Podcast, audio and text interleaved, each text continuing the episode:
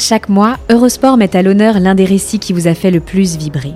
Une sélection d'épisodes pour vous replonger dans les histoires les plus incroyables et les plus belles performances du sport.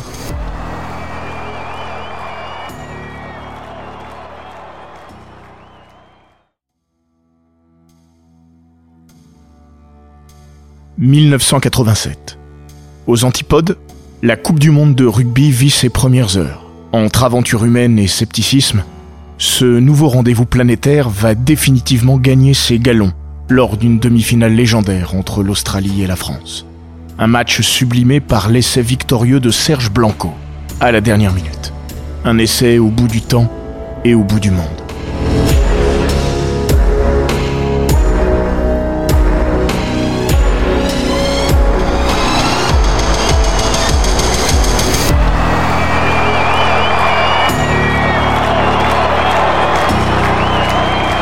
Bienvenue dans les grands récits d'Eurosport.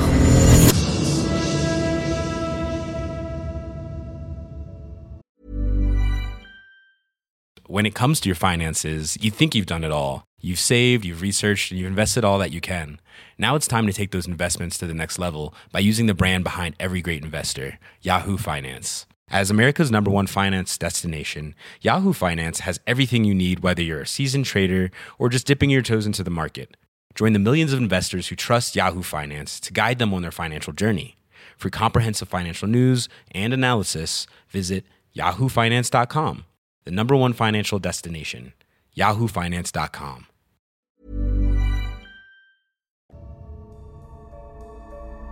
C'est un grand terrain de nulle part. Un stade endormi. Pas à l'abandon, mais pas loin. Petit et désuet. Ici, il n'y a ni lumière, ni écran géant, ni parking. Aucune infrastructure moderne. Seulement deux tribunes bordant latéralement le terrain. Derrière, deux petites buttes en herbe, où l'on s'accroupit autant que l'on s'assoit. Un mot vient à l'esprit et revient encore dans toutes les bouches pour le définir. Champêtre. C'est ici, au Concorde Oval Stadium de Sydney, que se déroule cette histoire. Drôle de théâtre pour de si grands artistes. On n'imagine pas une demi-finale de Coupe du Monde se tenir là. Mais ce France-Australie du 13 juin 1987 n'était pas une demi-finale de Coupe du Monde. C'était une demi-finale de la première Coupe du Monde.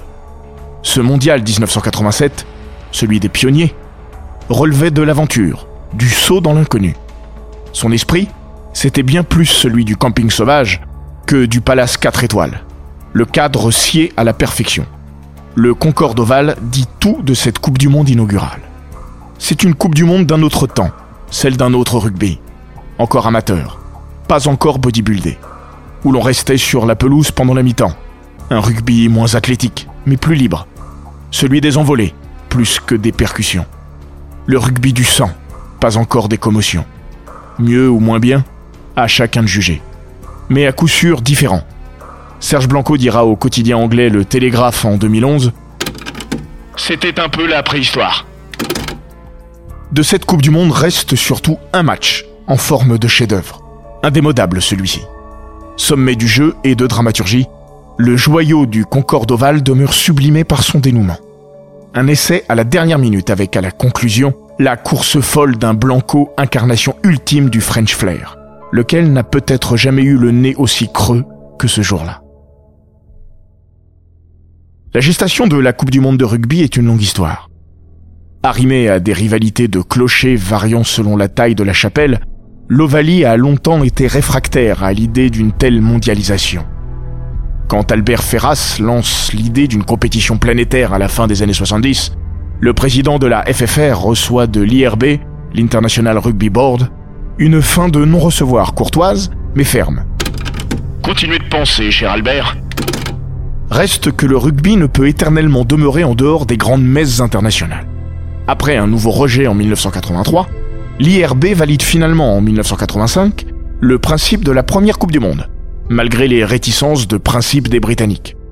Deux ans plus tard, le rugby a rendez-vous en Nouvelle-Zélande et en Australie, co-organisatrice. Un mondial un peu de briques et de broc, à l'image de la couverture médiatique. En France, les droits télé sont signés sur un coin de table quelques semaines seulement avant le début de la compétition. À peine plus de 300 millions de téléspectateurs suivront cette édition 1987. Au Japon, l'estimation dépasse les 4 milliards. Serge Blanco utilisera cette métaphore. Personne ne savait vraiment à quoi s'attendre. C'était comme faire l'amour pour la première fois. Bien que diffus, le sentiment de prendre part à un événement qui allait faire date est pourtant bien réel. L'ancien ailier bayonnais Patrice Lagisquet nous confiera Nous étions quand même conscients de vivre quelque chose de particulier. C'était la première Coupe du Monde, c'était pas rien. Même si comparé à une Coupe du Monde aujourd'hui, c'est un peu le jour et la nuit. Mais on sentait qu'il y avait une pression particulière. Pour preuve, les Bleus effectuent en amont une préparation inédite pour l'époque. Le groupe se retrouve dans les Pyrénées, à Saint-Lary. Le même Patrice Lagisquet dira encore On avait effectué des tests physiques, avec saut de vitesse, saut de force, les fameuses tractions à la barre qui étaient compliquées pour certains. Il y aurait quelques anecdotes à raconter là-dessus. Des tests de VMA aussi. Tout ça sortait de l'ordinaire pour nous. Si le rugby est encore amateur, son élite, elle, n'est pas composée de sportifs du dimanche. Encore moins au cœur de ces années 80, où le professionnalisme, gros mot dans toutes les bouches, mais déjà dans bien des têtes, apparaît de moins en moins comme une perspective honteuse. Comme le disait Jacques Fourou dans une de ses formules qui n'appartenait qu'à lui, Nous sommes de bien petits artisans. Nous entraînons deux fois par semaine et nous pratiquons un sport de très haut niveau. Jacques Fourou. Aboyeur, meneur d'hommes, controversé et incompris. Il fut le capitaine le plus contesté et même détesté du 15 de France. Sa rivalité avec Richard Astre, l'autre grand demi de mêlée français des années 70, a fait le miel des médias. Fourou, le petit caporal, du haut de ses 163 cm. Astre ou le petit Mozart du rugby. Leur surnom dit tout du regard jeté sur eux. Le public et la presse réclament Astre, mais Fourou joue le plus souvent, jusqu'à ce grand chelem mythique dans le tournoi 1977, avec les 15 mêmes joueurs et sans concéder un essai, deux faits uniques. Quelques mois plus tard, Fourou prend sa retraite internationale avant qu'on ne le mette dehors. Fier jusqu'au bout. Il quitte la scène en deux temps et deux tirades. L'une, privée, dans le vestiaire, étouffée par les sanglots. L'autre, publique et revancharde, à destination des médias. Merci à tous. Quant aux journalistes qui ont si souvent écrit mon nom avec des plumes trempées dans le vitriol, s'il vous en reste encore un peu au fond de vos flacons, buvez un coup à ma santé. Il a tout lu, tout entendu et tout subi, le petit caporal. Comme cette interview culte et surréaliste avec Pierre Salviac en 1977, au lendemain d'une défaite face aux Blacks. Les questions se veulent agressives, mais les deux hommes sont de mèche. Vous êtes un gagne petit, vous avez une passe de maçon, vous ne plaisez pas, alors qu'est-ce que vous faites dans le 15 de France? Passe de maçon, d'abord, il n'y a pas de, de saut métier. Et peut-être un gagne petit, effectivement. euh, je m'y sens bien. On me prend, je viens. Retraité à 30 ans, il n'en a que 33 quand il revient par la grande porte en tant que sélectionneur du 15 de France en 1981. Une promotion accompagnée de critiques sévères. Le fait du prince, dit-on. Celui d'Albert Ferras, dont il est si proche. Les arguments ne manquent pas. Trop jeune et surtout totalement inexpérimenté. Lui qui n'a jamais entraîné. Le capitaine Fourou avait dû vivre avec les critiques. Le sélectionneur ne sera pas moins épargné, y compris au cours de cette Coupe du Monde 1987. Surtout pendant cette Coupe du Monde. Elle est belle pourtant cette équipe. Devant avec son capitaine Daniel Dubroca, mais aussi Garouet, Ondart, Rodriguez, Champ, Lorieux, Condon ou Herbani. Et plus encore derrière. Berbizier, Menel, Blanco, Sella, Charvet, Bonneval, Lagisquet. Il y a du talent et de la personnalité à tous les étages de la fusée bleue. À l'hiver 1987, elle a conquis le quatrième grand chelem de son histoire, quelques mois après avoir sauvagement maté les Blacks à Nantes, dans un match d'une rare violence. Le 15 de France gagne, mais pour beaucoup, ressemble trop à Fourou, apôtre d'un rugby pragmatique faisant fi du romantisme. Le rugby blanquette plutôt que le rugby champagne que tout le monde lui réclame. À bien des égards, dans son approche, il irrigue dans les veines tricolores les prémices du professionnalisme. Forte de ses résultats des 12 derniers mois, la France a une bonne tête d'outsider quand elle débarque aux antipodes, face aux ogres néo-zélandais et aux Australiens. Mais les Bleus pataugent. À Christchurch, terre historiquement maudite, il manque de se prendre les pieds dans le tapis d'entrée contre l'Écosse. Une défaite les aurait expédiés en quart contre les Blacks. Ils s'en tirent avec un nul synonyme de victoire, à la faveur du plus grand nombre d'essais inscrits. Le pire a été évité. Puis vient le quart de finale contre les Fidji. Grande découverte de cette première édition. Bousculés, les hommes de Fourou s'en sortent grâce à la supériorité de leur pack. Mais dans le jeu ouvert, quelle souffrance. Patrice Lagisquet se souvient On ne savait pas que les Fidjiens pouvaient nous poser autant de problèmes derrière. On était plutôt habitués à aller plus vite que nos adversaires en général, mais là, c'était pas la même musique. Comble de l'Ovalie, à Auckland, les Bleus ont pris une leçon de French flair. En atteignant le dernier carré, la France a tenu son rang. Mais au bout du monde ou depuis la France, le flot de critiques n'a jamais été aussi puissant. On reproche à Fourou ses tâtonnements et ses choix, comme le positionnement de Denis Charvet à l'aile, où le Toulousain est apparu perdu contre les Fidji. Idem pour Franck Menel au centre. Le champion d'Europe se cherche un ouvreur, un ailier, un buteur, et plus grave, une identité. Les ambitions françaises font ricaner, surtout avant de retrouver l'Australie. Les Wallabies sont alors les incontestables ténors du rugby mondial. Alan Jones, son sélectionneur, ancien professeur de français, un brin hautain, a annoncé la couleur avant le début du tournoi. Son équipe sera la première championne du monde de l'histoire. Cette demi n'est là que pour préparer la grande finale face aux Blacks.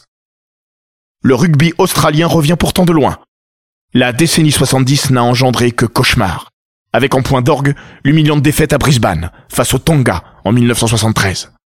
Du néant va surgir une des plus belles générations de l'histoire. Au début des années 80, Bob Dwyer, un comparable dénicheur de talent, lance une cargaison de jeunes pousses et monte un véritable projet de jeu. Alan Jones, son successeur au poste de sélectionneur, en récolte les fruits en 1984. Les Wallabies signent alors un mémorable grand chelem dans les îles britanniques, inscrivant plus de 100 points en 4 matchs.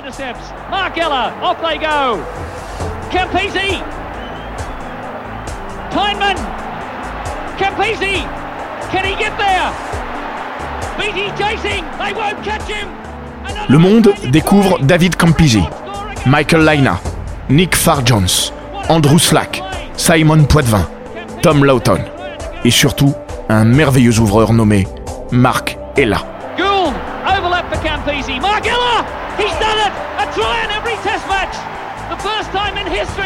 Véritable génie du jeu, rapide, capable de buter et extraordinaire manière de ballon, le numéro 10 jaune s'offre un grand chelem personnel avec un essai dans chacune des quatre rencontres. Mais à l'issue de cette tournée, Ella décide à 25 ans de tourner le dos au rugby pour se consacrer à ses études. Il aurait pu être l'immense star de la première Coupe du Monde. Même sans lui, l'Australie a toujours fière allure.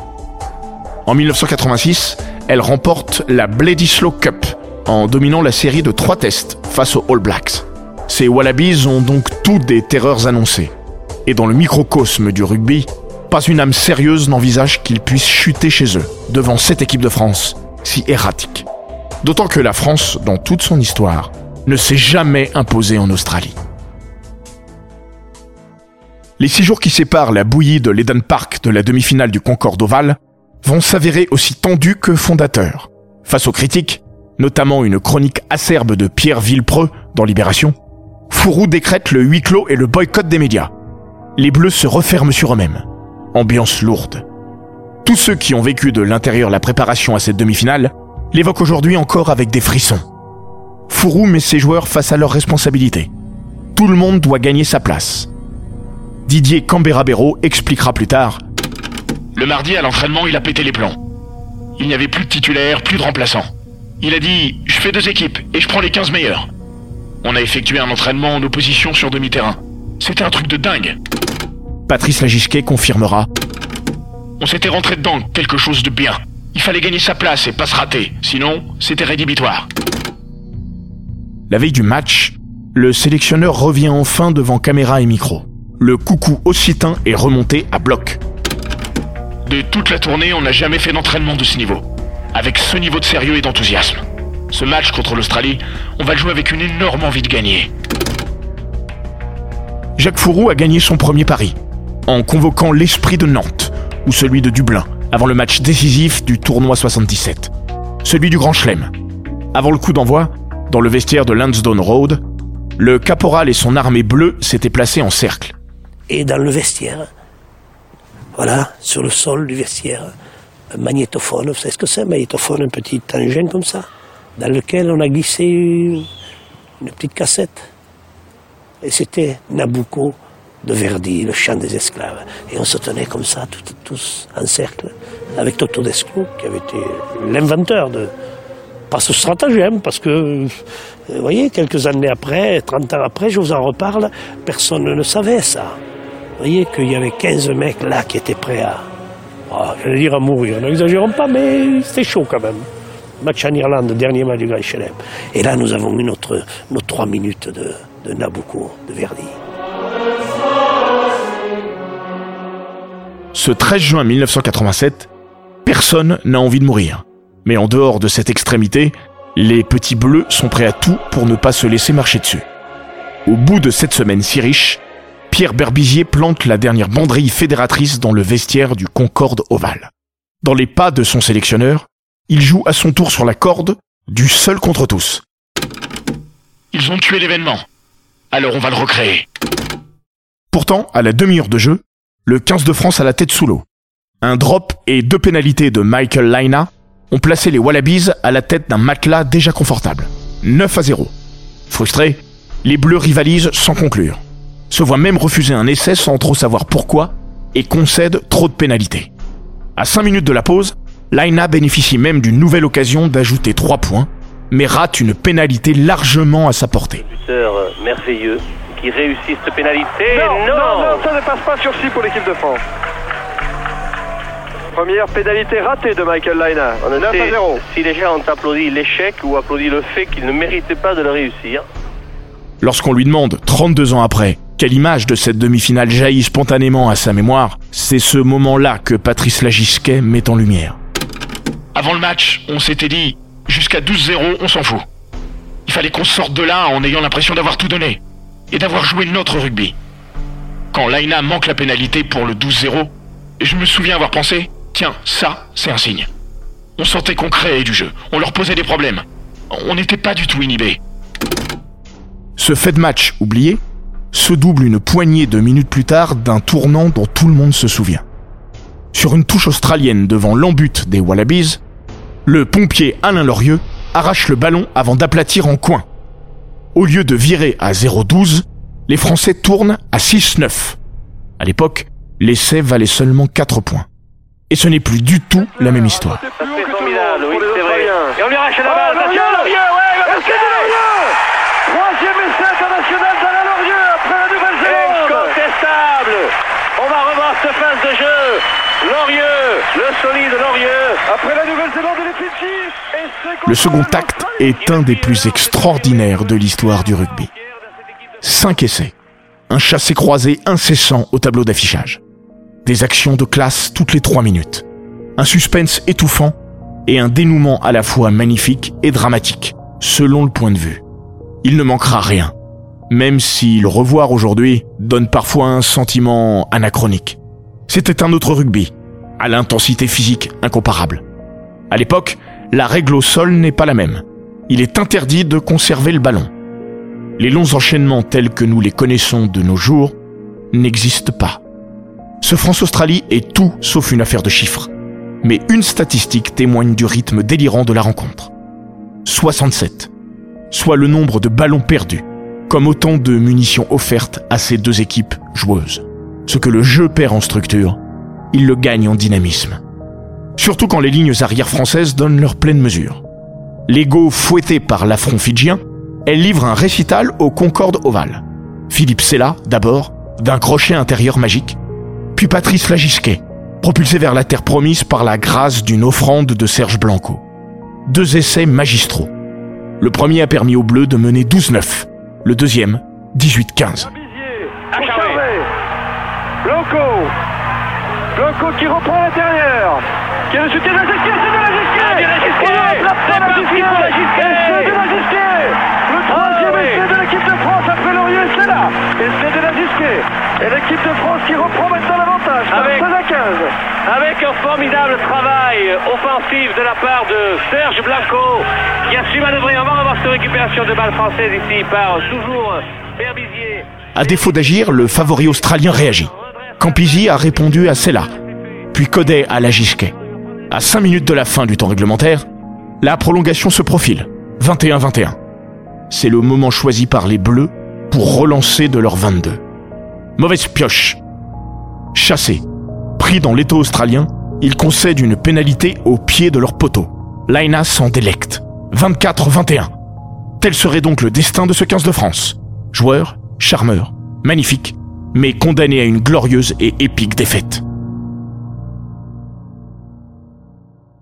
Avant Blanco le héros, entre alors en scène le sauveur Canberra-Béraud.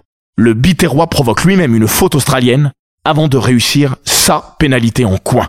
À l'entrée du temps additionnel, revoilà les Bleus à hauteur. À ce niveau, non.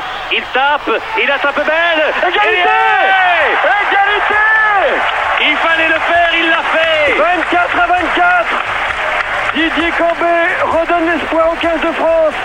Nous sommes encore qualifiables pour la finale. Cambé, c'est la grande histoire de cette Coupe du Monde. Jamais il n'aurait dû en être. Heureusement, il s'est maintenu physiquement en forme car il voulait jouer une compétition avec la sélection du Languedoc. Les blessures de Jean-Baptiste Lafont et Philippe Béraud vont lui ouvrir la porte du groupe. Puis enfin la blessure d'Éric Bonneval, le malheureux funambule toulousain, celle de l'équipe type. Appelé en catastrophe, il finit par mettre la main sur son passeport et parvient à rejoindre Paris depuis Béziers malgré les grèves. Son mondial à lui a été épique avant même d'avoir commencé. Lors de la phase de poule, Cambé trouve le moyen d'entrer dans l'histoire du rugby. Il claque 30 points contre le Zimbabwe, record mondial à l'époque. Mais c'est bien la demi-finale qui va l'installer dans le Gotha. Fourou a une idée cocasse, qui s'avérera géniale. Le placer à l'aile. Mais le sélectionneur a trop besoin d'un buteur. Dans ce rôle, Cambé est parfait. Face à l'Australie, il inscrit 14 points au pied. Sans lui, jamais il n'y aurait eu de finale de Coupe du Monde. Il fut, comme on ne le disait pas alors, le facteur X de cette équipe de France.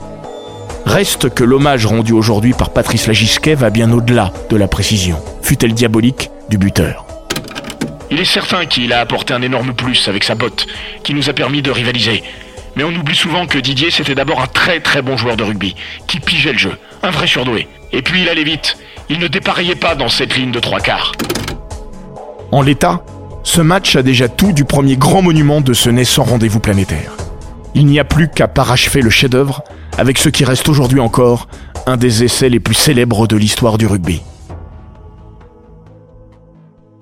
Entre le moment où le pack bleu gratte un ballon devant ses 22 mètres et celui où Serge Blanco va aplatir en coin, vont s'écouler 37 secondes d'un paradis qui apparaît perdu, tant ce rugby-là semble ne plus exister. 10 des 15 tricolores vont se trouver directement impliqués sur cette séquence culte. Le coup de pied de recentrage de la Gisquet, l'hésitation coupable de Campisi au point de chute, où se trouve aussi un certain Lorieux. Le deuxième ligne se sacrifie. KO, il s'écroule au sol, bras en croix. C'est dans cette horizontale position christique que Pimpon achèvera cette action sans rien en voir. Au relais viennent ensuite Herbani et Champ, puis Ondart et Garuet, Pilar déchaîné. Lolo Rodriguez sert alors Charvet. Cadrage, débordement pour percer jusque dans les 22 Australiens avant d'être repris par Campisi. La défense des Wallabies peine à colmater les brèches. Renversement de Berbizier sur une longue sautée à destination de Lagisquet. Stoppé net, TGV Atlantique balance le ballon derrière lui. Laina, gêné par Champ, ne peut s'en saisir. Lolo Rodriguez ramasse la mise et place la fusée Blanco sur orbite. Qui d'autre que lui pouvait conclure ce mouvement comme seul le rugby français peut alors en générer? Blanco, alias le pelé du rugby. L'incarnation ultime du jeu des années 80. Le génial arrière du Biarritz olympique va devoir se le peler quand même cet essai. Lorsque Rodriguez le serre, il lui reste près de 20 mètres à couvrir. Avec quatre Australiens aux trousses, il n'a d'autre choix que de tout miser sur un essai en coin. À 2 mètres de l'embut, Serge Blanco plonge pour aplatir. Un homme, invité bien improbable, l'a repris. Tom Lawton. Le talonneur des Wallabies face à la gazelle bleue. Il faut voir et revoir cette course folle de Lawton, s'arrachant pour empêcher la catastrophe nationale de se produire. Il y est presque. Lorsque Blanco s'étend de tout son long, le numéro 2 australien l'a repris, mais trop tard pour le propulser en touche. Gaston du soutien qui retrouve à l'intérieur champ. Rodriguez maintenant, la balle pour Blanco. Blanco pour le tir. Blanco au L'équipe de France en finale. L'équipe de France en finale de la Coupe du Monde. Oh, c'est Blanco C'est formidable. C'est historique. L'essai est accordé par Monsieur Anderson en finale. Deuxième minute pour ce deuxième mi-temps. Serge Blanco marque le 1. Cette phase de jurement un peu en fin d'action. Le coup de pied de recentrage de la. Cet essai est de ceux dont la vision ne se démode pas. C'est un grand n'importe quoi, un joyeux bordel. Du foutraque tout sauf construit. Il n'y a plus de schéma, à l'image du duel final Blanco-Lawton. Mais c'est ce qui le rend unique. Il n'aurait pourtant pas dû être accepté cet essai. Aujourd'hui, il ne franchirait pas le seuil de l'arbitrage vidéo. Au moment de ramasser le ballon, Laurent Rodriguez a commis un petit en avant. Brian Anderson, l'arbitre écossais, ne l'a pas vu. Patrice Lagisquet se souvient C'était un en avant dans les mains, comme dit Lolo, alors ça compte pas. Quatre ans plus tard, après un quart de finale crève-cœur perdu 19-10 au Parc des Princes contre l'Angleterre, les Français pesteront, pour rester polis, après l'arbitrage de David Bishop. Michael Laina se chargera de rappeler aux Bleus l'étroitesse de leur mémoire. Je comprends les Français, mais il y a 4 ans, on a perdu sur un essai qui n'aurait pas dû être accepté. Cette fois, c'était en leur faveur. Tant mieux d'ailleurs, parce que c'était un essai extraordinaire. Un grand moment de sport, et je suis heureux qu'il n'ait pas été refusé. Lagisquet confessera plus tard Comme joueur et plus encore comme entraîneur, je ne supportais pas ce genre d'erreur. Si j'avais été en face, je crois que j'aurais pas aimé, mais du tout. Je suis pas sûr d'avoir le caractère aussi fair-play que Laina. Dans leur ensemble, les Australiens ont d'ailleurs été aussi formidables après le match qu'ils avaient pu être arrogants avant. Je n'ai jamais fini aussi épuisé. J'ai couru, couru.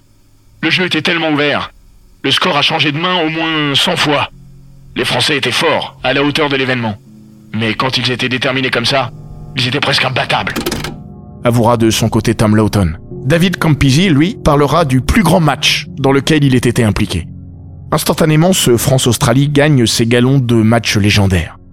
Y compris dans la presse britannique, pourtant peu encline à s'enflammer pour le 15 de France. Mais elle ne put que s'incliner, à l'image de John Reason dans le Sunday Telegraph.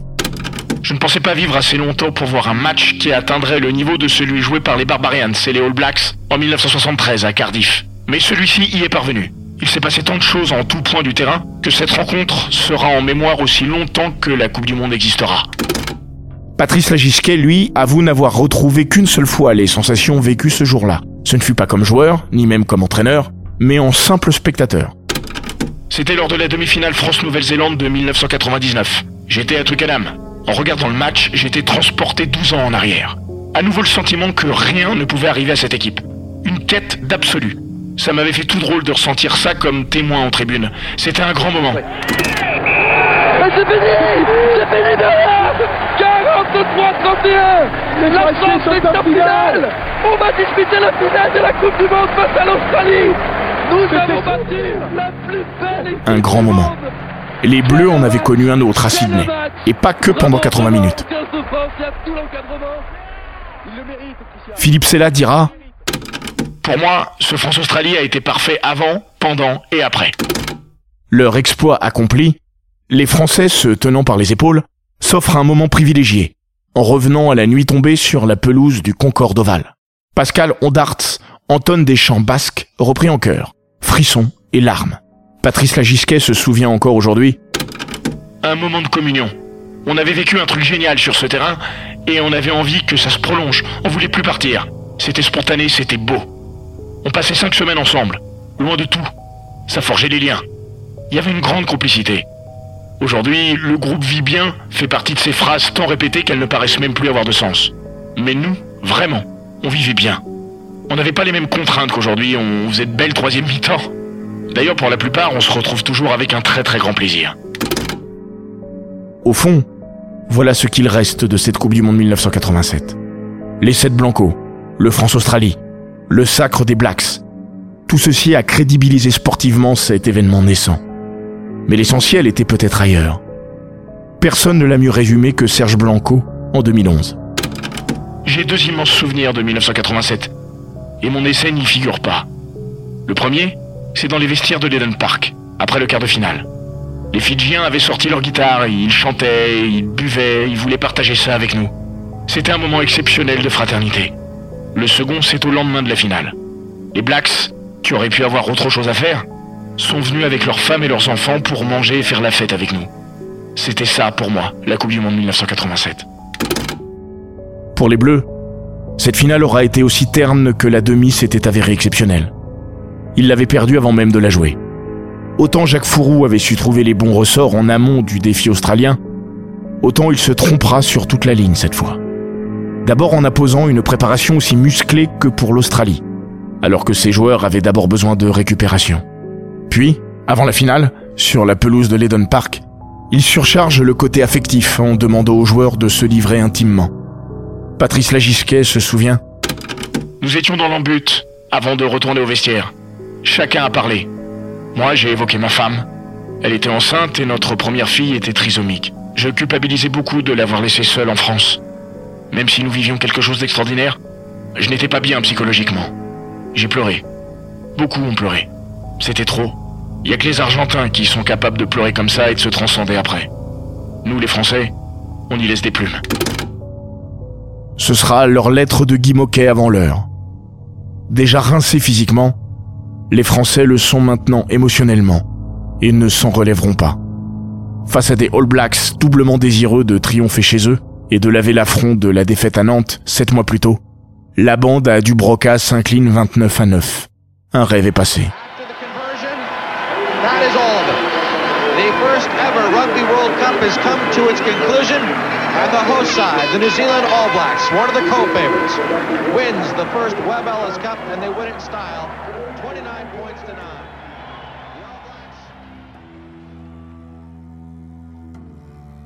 Pour le 15 de France, cette première édition aura donné le ton de ce que sera durablement son rapport à la Coupe du Monde.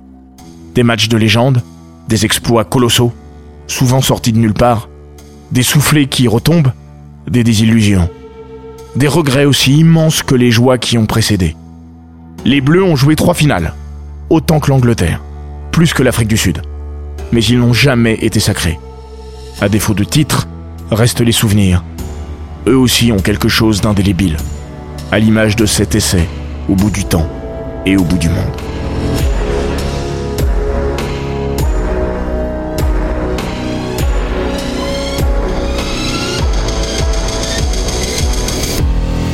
Cet épisode des grands récits d'Eurosport a été écrit par Laurent Vergne. Il est raconté par Florian Bayou, monté par Jean-Gabriel Rassa et produit par Bababam. N'hésitez pas à vous abonner, commenter, partager et noter ce podcast sur Apple Podcast, Google Podcast, Castbox, Spotify, Deezer et toutes les plateformes audio.